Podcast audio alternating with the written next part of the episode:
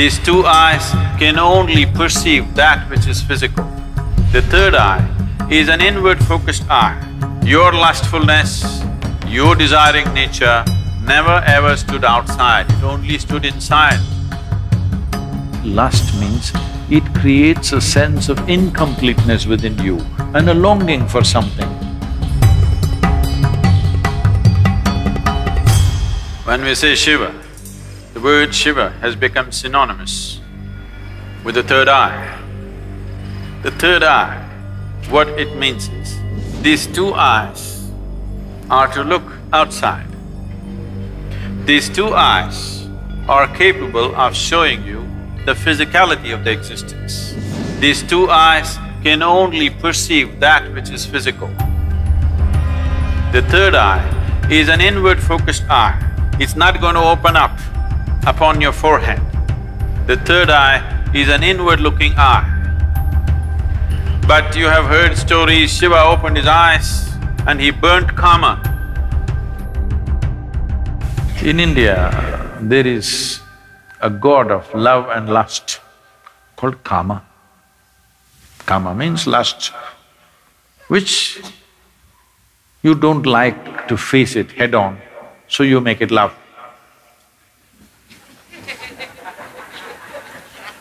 You- because you… you need some aesthetic to it. So, he hides behind a tree and uh, shoots an arrow at Shiva's heart. Tuck, it hits him and Shiva gets a little disturbed. Then he sees it's Kama. That is, it's his own lust coming up. Then he opened up his third eye, a fiery eye, and burnt Kama. He was hiding behind the tree, but he was burnt into ashes. Then Shiva took the ashes of this burnt Kama and smeared himself. That I have put these things to rest for good. That is the general story told to the people. But you tell me, your lust arises within you or behind the tree? No, you may go behind the tree, that's another matter.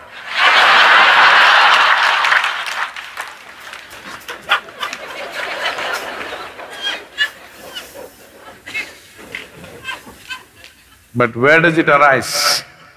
Within you. Desire is not hanging outside.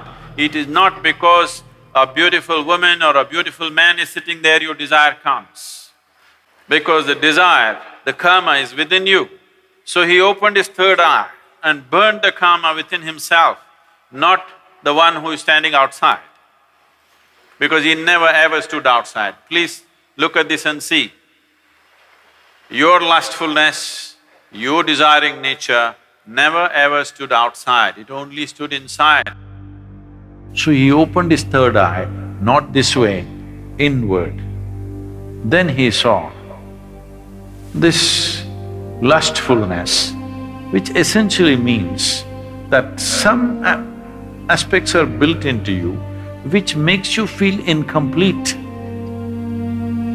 So you think you will find completion only by going towards something or somebody. Lust is not just about opposite sex, shopping is lust.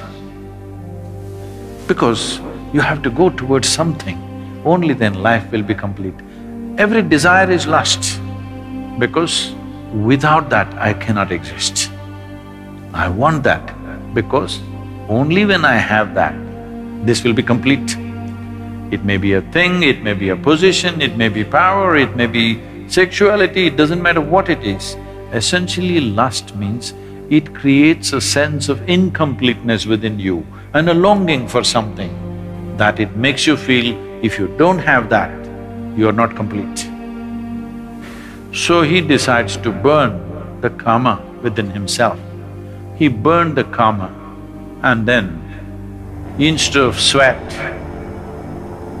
ash oozed out of the pores of his body. This is the yogic story.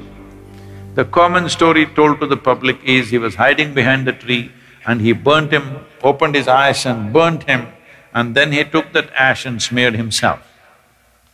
The yogic dimension of the story is Kama arose within him, he opened his third eye, burnt him, and then ash slowly oozed out of his body, clearly showing him everything is laid to rest. Everything that you know as yourself should die. When I say death, it's not the physical death which is a problem. The question is no losing everything that you know as myself right now, your personality, your identity. Once you learn to be an individual beyond physiological and psychological formats, that means you're for good. This is what living death means. So if you know how to be an individual still, without physiological and psychological format, you are a living death. If you are a living death, you are eternal in your existence.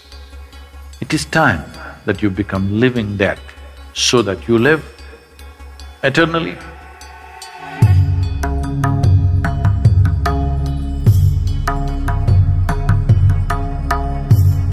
But there's a certain dimension of consciousness which can go beyond time.